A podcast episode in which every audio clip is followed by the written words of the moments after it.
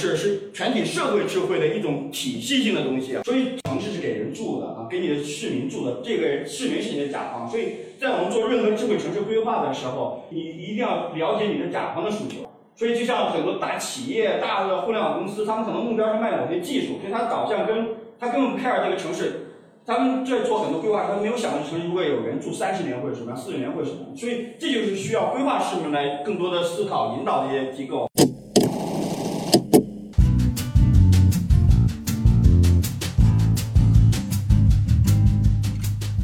Hello，各位听众，大家好，欢迎收听不只是市民，这里是公众号一览众山小可持续城市与交通的播客节目，我们与大家分享城市可持续发展的前沿资讯与话题。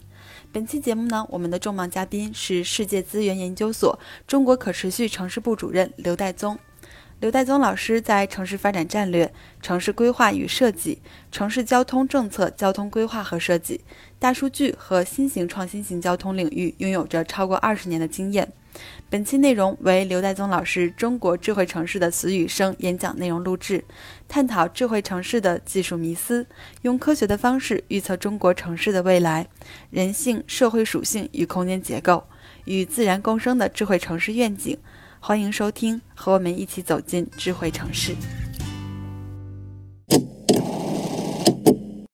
今天这个咱们这个题目叫《中国智慧城市的死与生》哈。这个大家如果读过这个雅各布斯那本书，大家就知道，其实 copy 人家来一点，其实说白了也是向人家致敬啊。呃呃，因为其实雅各布斯有很多的 point，其实也直接在谈这个智慧城市，所以其实今天这个主线呢跟雅各布斯思想也很类似。呃，当然这里面还有其他的一些相关的思想啊。所以呃，把这个名字起的像大师这本书的目的，就是希望让大家能够理解，其实其实智慧城市里面有很多东西啊，并不仅仅是技术。然后所有的内容呢，这上面所有几乎大部分的内容是可以在这个公众微信号一样这个软植入一下，这个一览众山小里面是可以找到的所有的啊案例啊，然后还有我的这个机构啊，世界资源研究所。第一件事情是大家知道什么叫智慧城市吗？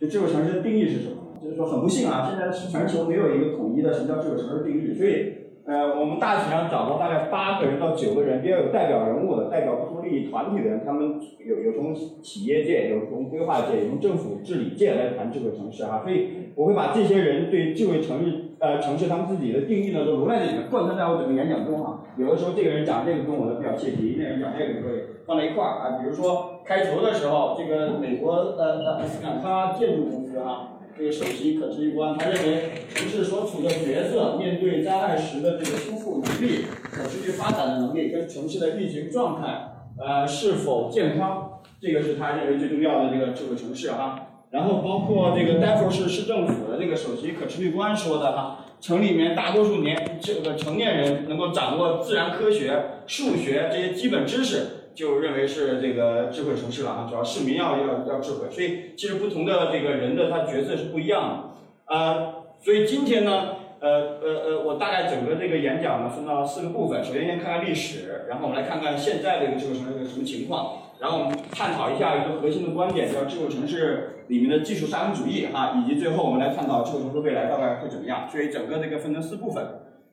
第一部分呢相对来说比较简单一点。就是我们在探索任何跟智慧相关的时候，其实我们有很长的历史可以学习。所以最重要的一点呢，我们先回顾历史，从历史里面我们来汲取经验，来探讨未来会怎么样，这是最科学的哈。所以首先在第一部分里面选了大概十五项，在过去大概超过一千年这个人类这个城市史里面能够发挥非常重要作用的这种技术，所谓智慧技术来推动城市进步的一些技术啊。然后从这个过去的技术里面，大家可以琢磨琢磨哪些技术其实呃发挥这样的作用，将未来也能够变成一种变革性的这个技术哈。所以这个第一件事情，我们先看历史上面哪些技术特别牛掰，对这个智慧城市发展有啊非常大的这个贡献哈。第一个其实很这个，所以我们把这个第一部分就叫做十五项穿越历史塑造城市智慧的技术哈，这是第一部分。所以第一个事情呢很简单，其实电梯对城市发展来说是非常非常重要，大家知道对吧？啊，所以其实是一八五一年，奥蒂斯现在有这个电梯品牌啊，一八五一年发明了电梯，所以电梯这个技术出现了。其实这个电梯技术其实有有一些蛮有趣的事儿啊。一八五一年这个电梯就被发明出来了，然后纽约还有好几栋楼都把那个楼造起来，可以等着电梯能够用。但是呢，电梯的实际被使用呢，滞后了三十年到四十年，是因为很多人都担心电梯，当时的人们担心电梯的安全性的问题，就上上下下的时候。所以这个就跟现在的研究自动驾驶是类似的。其实自动驾驶很容易，但是如何让老百姓接纳你，认为它是安全的，真的不需要人就可以开车了，其实需要很长的过程。所以最终电梯被大规模的普及，是因为大量的广告宣传，以及有各种各样的这种安全技术，包括应急的按钮的出现，在帮助最终过了四五十年，电梯才被广泛使用。但为什么电梯技术对城市发展非常重要？这这个技术一出来，大家可以知道为什么吗？曼哈顿的容积率立刻就翻了一倍，对吧？所以电梯是帮助城市向上生长非常著名的一个非常有用的一个技术。所以没有电梯就没有今天中国的呃这个全球这个城市的这个 skyline。所以电梯首先来说，这项技术帮助城市有一个大规模的这个推动哈，这是第一块儿。而第二块呢，很重要的一点呢，就是叫做城市里面非常重要一点，叫做卫生管道系统，叫城市清洁系统啊。这后面有很多，大家其实知道，可能现在你后来可能。在这里有这个 COVID 有这个新冠，大家回过来关注这个健康卫生问题了。其实，在早期的城市发展过程中，每隔一段时间就会有什么鼠疫啊，有各种各样的传染病在城市里面，城市里面很急剧。所以，早期城市发展里面非常关注的技术，就是需要城市的清洁系统。所以，其实古罗马人在公元前五百年就发明了这个污水道的管道系统，叫马克西姆。现在好多也叫马克西姆的东西啊，叫下水道。这个公元前就发明了，但是。呃，直到这个一八零零年到一八五零年的时候，伦敦出现的霍乱大流行的时候，才真正的推动开发这个城市下水道管道系统、废水系统啊，就是因为城市这个霍乱的出现，所以这个技术的出现又带动了城市能够更安全的，能够更大家能人口能够大量集聚，而不用担心传染病一系列相关的内容哈，所以这个是这个技术对城市来说很重要，而在这里面会有一些城市发展服务出现，比如伦敦。呃，比如纽约，因为这些城市历史非常非常长，现代化的过程，而且一直在不断的使用新的技术啊，所以他们会反复出现。比如伦敦在这个呃应用古罗马人的这个下水道技术哈，这是他第一次哈，所以可以看一看。而下面一个呢，很重要一点就是消防技术，这大家都明白对吧？这就国外呢，就这这里面可以看，一八三五年纽约着了场火，就烧了二十个街区，就当时一共加起来也就三十几个街区哈。然后一八五一年啊，旧金山一把火烧了四分之一的城市，对吧？然后一八七一年的时候啊，这是一九零三年的时候，一九零三年的那个芝加哥一个剧院一把火又死了六百多人，对吧？所以这这，然后咱们也知道，咱们这个农民起义一起来就把前面的给烧掉，对吧？所以一般来说，这个城市延续下来，你看火一直是是很重要的一个问题。所以呃，整体上来说，呃。呃，对消防的技术对城市的发展是起到一个非常关键的作用啊，所以美国人发明了这个叫做自动喷淋的灭火器。今到今天为止啊，美这个东西在在在纽约大概呃，这到今天为止啊，这种系统大概每年在美国能够扑灭五百万次的这个火情啊，所以它发挥非常大的作用。啊，然后后面呢，随着这种建筑结构物的这个变化，以前是砖头，现在变成这个呃这个钢钢筋，所以它更适合这个消防的一些问题哈。然后后来到最近呢，其实有些重木结构，你看它是木材，但经过一系列的这个重木结构的这个处理，它其实消防功能一点不比这个这个建筑结构差。所以你可以知道这个这个东西对城市发展很重要，对吧？要不然每隔几十年就烧没了。呃，下面一个很重要的一点就开始进行出行体系了啊。第一个非常重要的对城市来说就是自行车，大家一看这个自行车肯定是和城市里面骑的，对吧？你一般在乡下种地也不怎么骑自行车。所以这个大概是一八八零年的时候发明的，这个也都都是英国人发明的自行车。然后一八九一年的时候，非常著名的这个公司到今年还存在，叫米其林这个公司哈。尽管它不是搞餐馆的，它其实搞轮胎出身的啊。所以米其林发明了那个那个那个自行车的这种这种这种橡皮的可更卸的轮胎，然后推动这个自行车系统的发展。以前那个路比较颠簸嘛。而自行车系统呢，对整个城市发展非常重要的一点是什么？大家知道吗？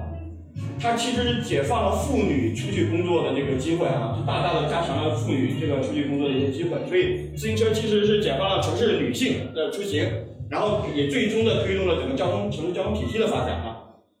所以我们就进入这个交通板块哈。除了自行车之后呢，就出现了轨道交通，叫大容量的公共交通系统。它其实是诞生的比小汽车更早的，大家一定要理解这一点啊。其实轨道啊，今天大家觉得地铁很很时髦，但其实呃。其实地铁是最早出现的一种城市的交通工具哈，然后被被小汽车、被公共交通呃公公交汽车给替代了，然后现在又回归。所以，一八六三年的时候，伦敦就运行了第一个这个地铁系统。所以，伦敦的那个那个 Q 的那个系统，现在都好几百年的这个历史了，它一直在修哈。然后，大家可以可能不可思议的话，它第一年载客的流量就超过了一千万人次。就伦敦那个地铁啊，就那时候没多少人，那第一年就载了一千万人次啊。但是它出现一个非常非常重要的问题哈，伦敦的地铁系统开始早的时候都是用那个燃煤的蒸汽机，就是烧煤。烧煤就开始出现最早，像伦敦还有毒物，就对人的健康烟气特别大，对吧？所以它这个东西后来就一直在伦敦自己玩，没有怎么大规模的推广。而这个技术呢，到了一八九零年的时候，是因为美国人发明了这个电动的这种功功率的电机，所以美国人呢就把地铁技术结合它的电动的这个这个发动机结合起来，就造了这个有轨电车。这是在里士满，在弗吉尼亚第一第一，所以美国到处就开始修这个有轨电车了。是因为当时解决不了这个这个这个地铁都在底下这个烟尘对人的健康问题的损害，所以你可以看到轨道交通系统的出现，就跟我们上次谈 TOD 是一样的，它产生一个最大的问题就是城市可以开始蔓延了，所以每个这个技术都对城市产生非常大的影响啊。城市没有轨道的时候蔓延不出去，那时候还没有小汽车，马车也蔓延不出去啊，所以有了轨道之后，城市可以高密度的开始蔓延，可以有更多的工作机会，所以这个技术呢对城市来说也有很重要的这个影响。然后慢慢的在进步交通系统，另外一个最重要的技术又出现了，对吧？就是交通信号灯，就是说今天我们谈什么自动驾驶，一看都在谈技术，但所有这种新的交通系统出现，最重要的是道路安全啊！大家可以看一下，一八六六年的时候。就在一八六六年的时候，在伦敦还没有别的车，只有马车的时候，它一年竟然有交通事故，竟然能死一一千多人，对吧？就被马撞死，还能撞死一千多人，对吧？所以当时的马车行人混行的这种情况，已经导致很多问题，阻止在这个城市再把更多的人集中起来。因为一旦人集中，他要出行，他就要在街道上。所以呢，在一八六九年的时候，英国人就发明了交通信号灯来控制交交叉口。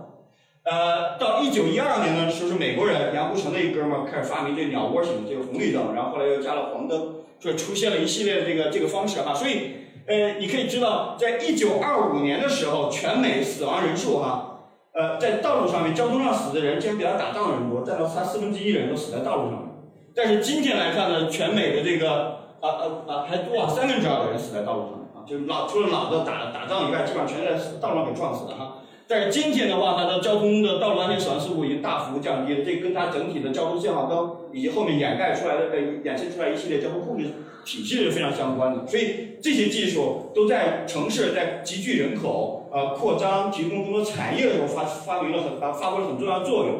所以你在回过头来，今天你谈这个技术、那个技术的时候，它到底能够对城市有哪些帮助，是我们需要能够呃更密切的来思考的哈。这也是希望大家结合着来想哈。当然，这个蒸汽机大家也都知道哈，呃，蒸汽机是这个英国人发明，然后之后呢，呃呃，一八三八年的时候，这个美国的蒸汽就蒸汽机，一八三八年时代的美国就很像现在的中国啊，在一八三八年的时候，美国蒸汽机的发电量仅占到百分之五，那大家就觉得蒸汽机很好，是未来一个大规模进行技术建设，所以到了一八六零年的时候就超过百分之八十。所以其实跟跟中国像高高铁建设很快，所以人家美国也经历过这种快速的这个这个这个建设期啊哈。但是但是今年来看呢，这个技术导致了这个全球的这个气这个气候问题、气候变化啊，这个蒸汽机啊，这个变暖啊，这这这一系列问题啊。所以而蒸汽机很重要的一点就是说，可以帮助城市的功能更多元，因为蒸蒸汽机可以把工厂。以前工厂都是靠水啊，靠有煤的地方来建，对吧？但蒸汽机的话，你可以把这个这个整体工厂靠近更靠近你的这个城市来建设，所以这样的话，你可以为城市集聚人口提供更多的岗位，这个能帮助城市更有序的这个发展哈。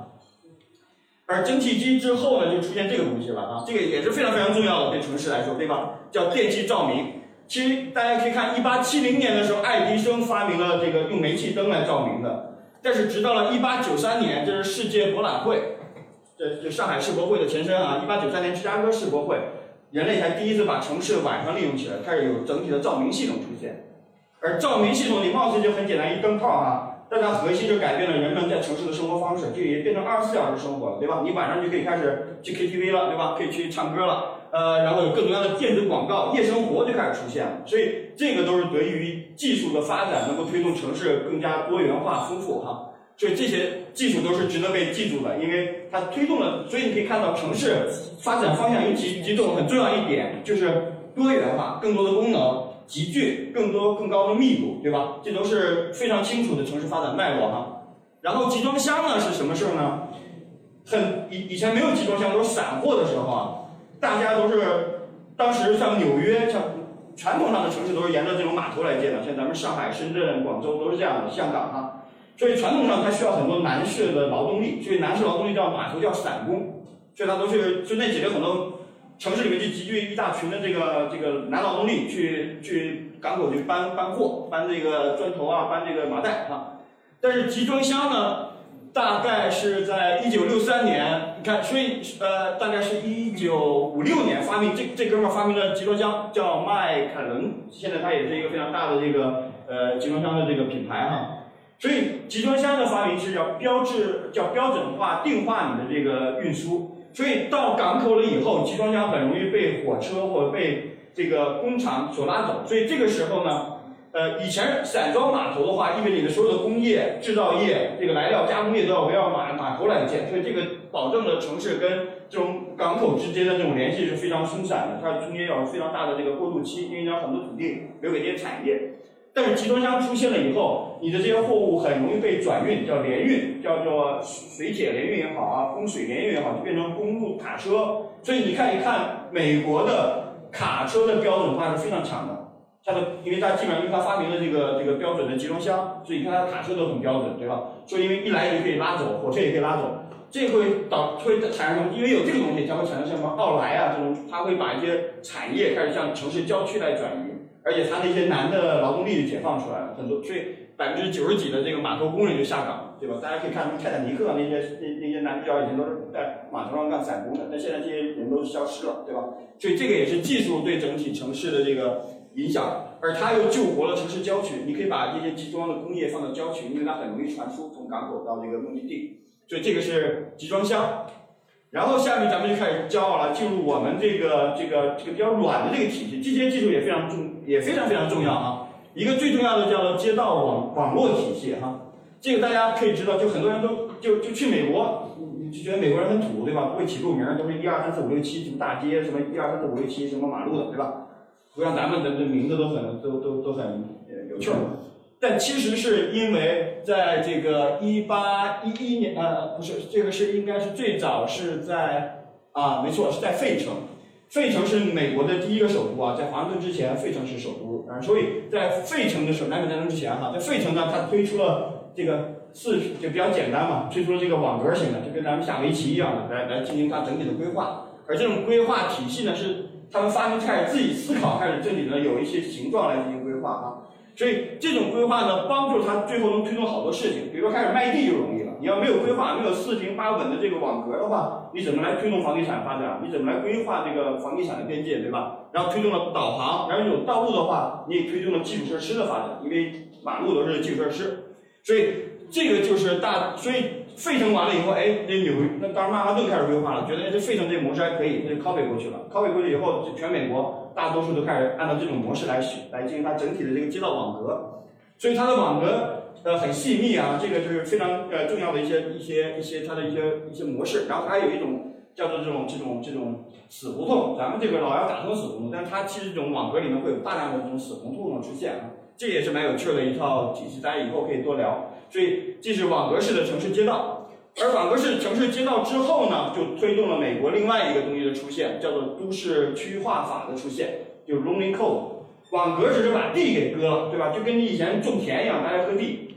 打打土豪分地了就完了，对吧？但是呢，呃，这个这个都市区域的规划法呢，其实开始确定功能，确定它的密度，确定高度啊，什么建筑形式，就开始它有这个诉求出现了。所以美国人又发明了规划的这个整个体系。所以大家知道，今天大家有活干，还是挺挺依赖于这个美国创造了这个整套规划体系啊。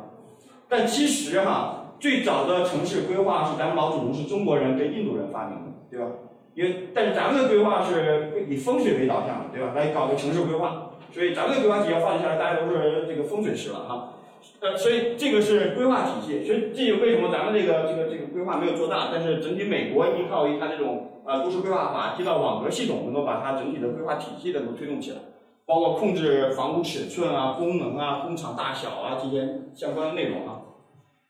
所以这个规划法跟街道网格就形成今天城市大多数城市的一个形态，包括美国，包括中国啊。然后下面呢，我们就进更虚的了哈，就叫做城市服务。第一个最重要的城市服务技术，就大家可能每天都接触，但你一直不觉得它很重要啊，但它其实非常重要，就是叫三位数字化的这个城市这个服务的兴起，就九幺幺啊、幺幺零啊、幺幺二啊、幺二二啊这些东西哈，这些东西很重要，就意味着城市开始提供对居民更加友好的这个服务。当然，这这当然呃，包括九九九的急救电话什么的，所以其实这背后呢也意味着通讯，你不能老老谈五 G，你要我用五 G 是为了把四 G 速度降下来，对吧？但其实你你要我用通讯技术是希望提供市民更好的这种服务，对吧？所以这就意味着呃，他当时 AT&T 搞这个东西就是为了推动它这个这个电话服务的这个被推广，就是你有个电话，你好歹应应急的时候你可以叫人可以用，对吧？所以这立刻他就把他的电话卖出去了。所以今天我们五 G 推动的时候，应该要琢磨这种东西，能够为城市提供这种服务的功能的东西，而并不是这种限制性的功能啊。然后这里面多讲一嘴哈，这里面呢，其实大家都觉得什么九幺幺啊，什么什么九九九啊这种比较牛，这叫紧急电话服务哈。其实在美国，大家使用最多的并不是这样的三位数，而是叫做三幺幺的这个电话。三幺幺的电话在美国叫做非紧急事务的服务，这个有点像中国现在开始学叫一二三四五。什么意思呢？就非紧急事务，就我邻居办 party 太吵了，我去投诉他，对吧？我家门口的井盖给人偷了，我去投诉，这叫非紧急事务的投诉。在纽约的话，每天会有五万通的这个电话，到今天能有五万通电话来投诉这些莫名其妙的事儿，对吧？它不是很紧急的事儿，所以这其实也是一种很好的城市的这个服务体系。所以，所以其实这个国内开始推动幺二三四五，大家可以玩一玩，很多事情有事没事投诉一下啊。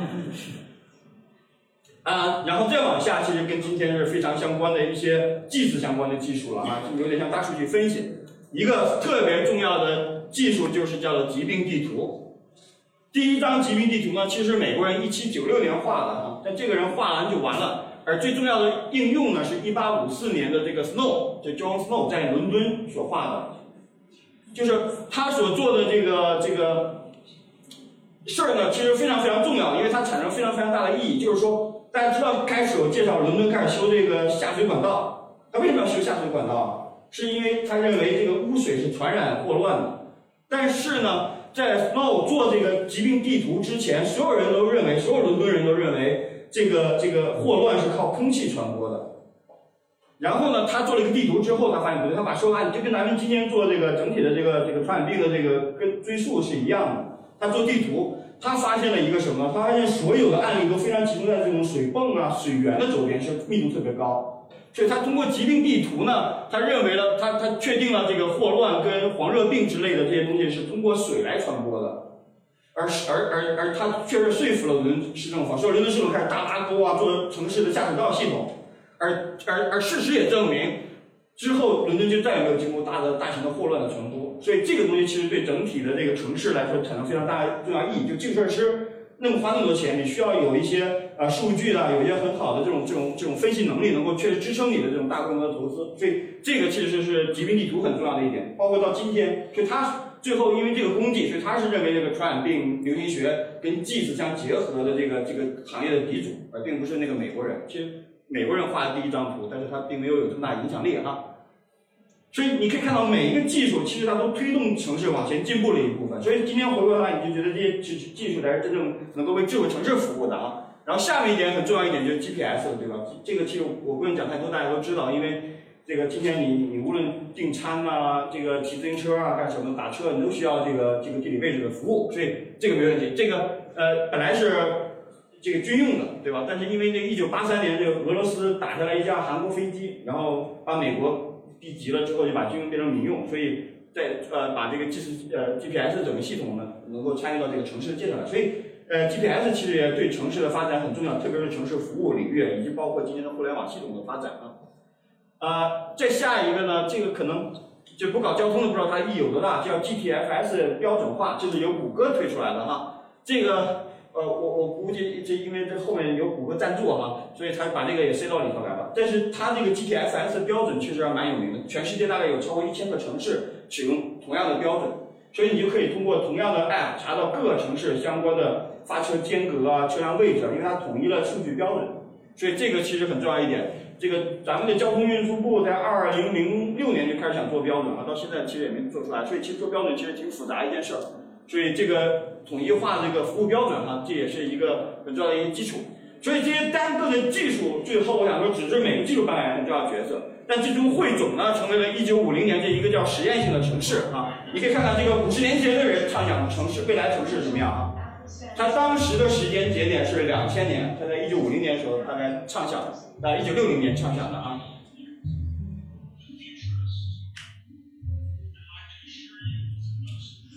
这一个什么？所以这里面竟然预言了几个事情，大家知道吗？他竟然预言了这个这个线上购物，呃，零排放的城市，然后立体公共交通系统。这个在他这个这个一九六零年代，咱们先辈其实已经预言到城市会有这些东西出现了。事实上，他确实也也也有很多是扮演的非常准的啊。这个其实大家有兴趣也可以到一览上去搜这个这个 video，也都有的啊。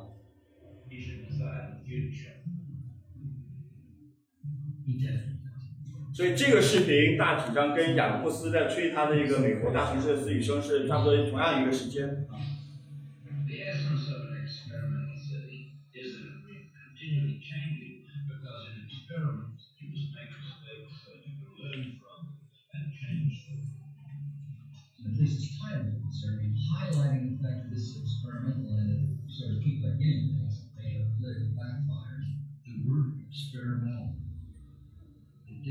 Did tend to scare millions and all millions.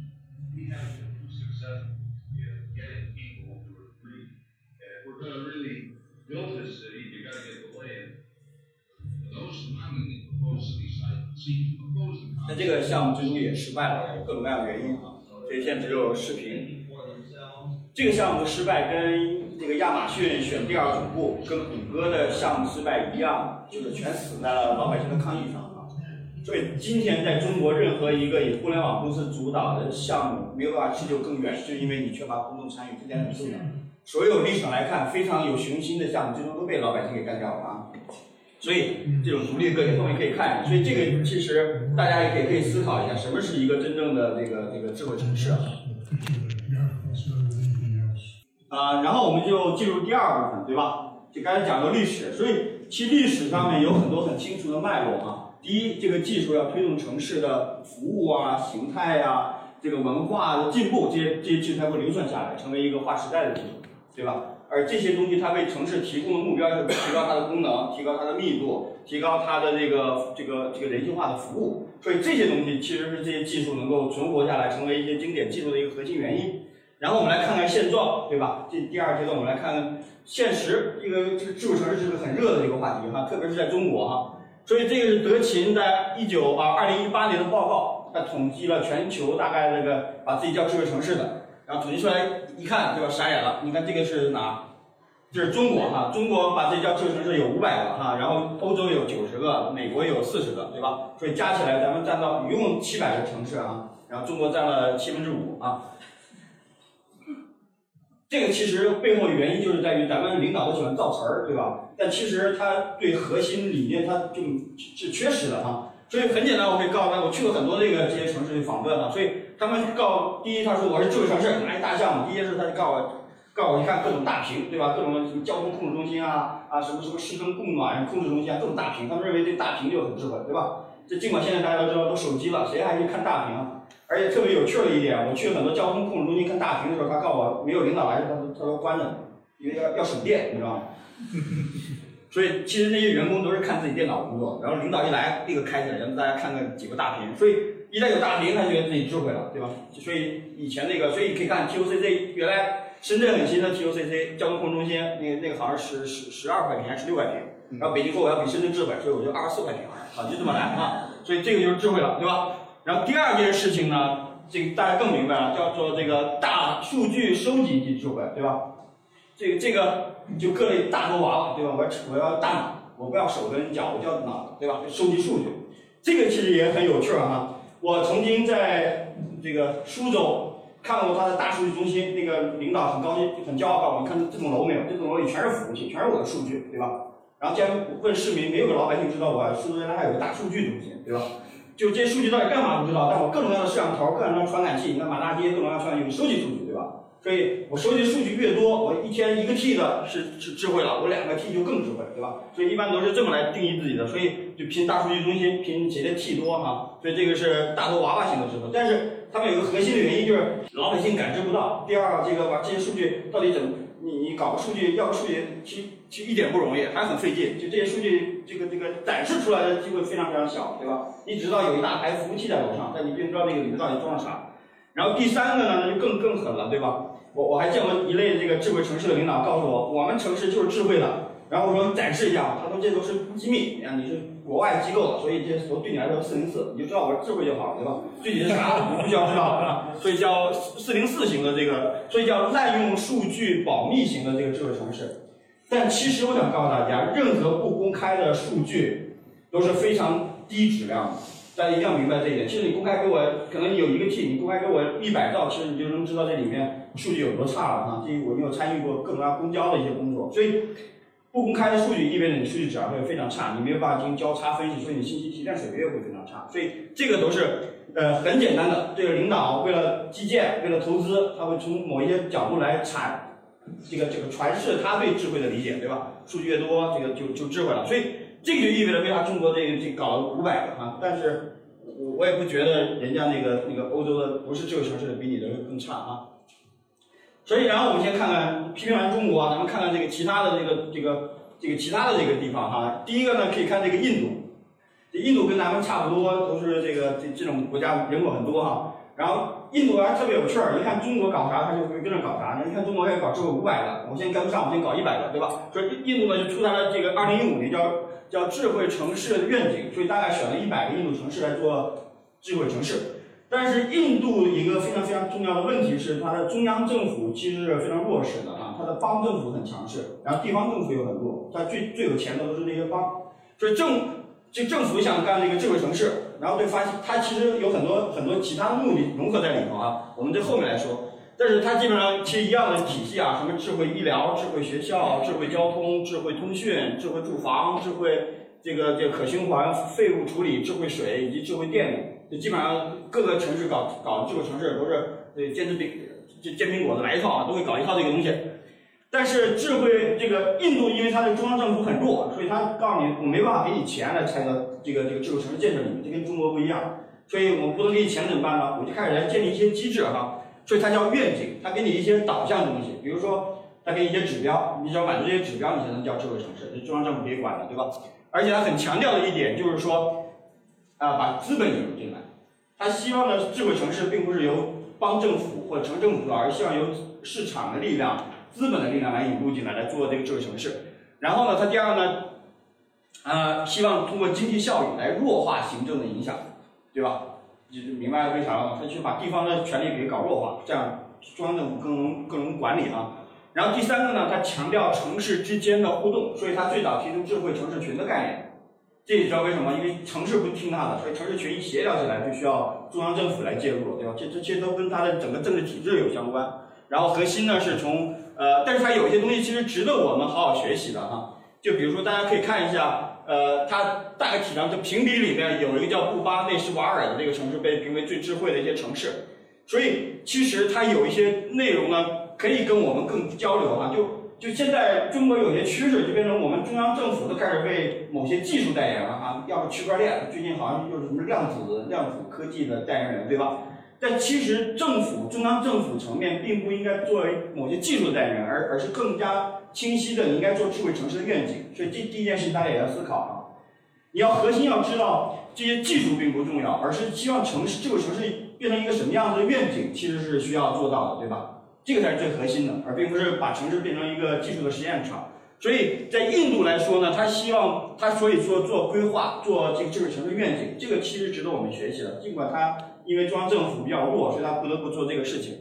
然后呢，第二个呢，呃，他非常强调的一点就是智慧城市，并不是我给你发一套那个技术目录就完了，他很强调的就是规这个这一一系列的要系统性的思维引导。他希望是用来洗脑大家到底把一些技术是啊，把一个智慧城市的定义是什么样，而且同时呢，统一各个部门的一些意识，所以你很难一下子扎到技术非常深层的地方。你是希望通过这种系统性的这种思维性的引导，把大家统一意识，这也是愿景里面很重要的一点啊。啊，然后呢，这个啊，逐级上报啊，这个技术啊，还其实背后还有一点，他希望技术革命来推动它的管理体制，倒逼它管理体制改革。其实这是纵横在印度的所有这个里面的一个非常重要的一点。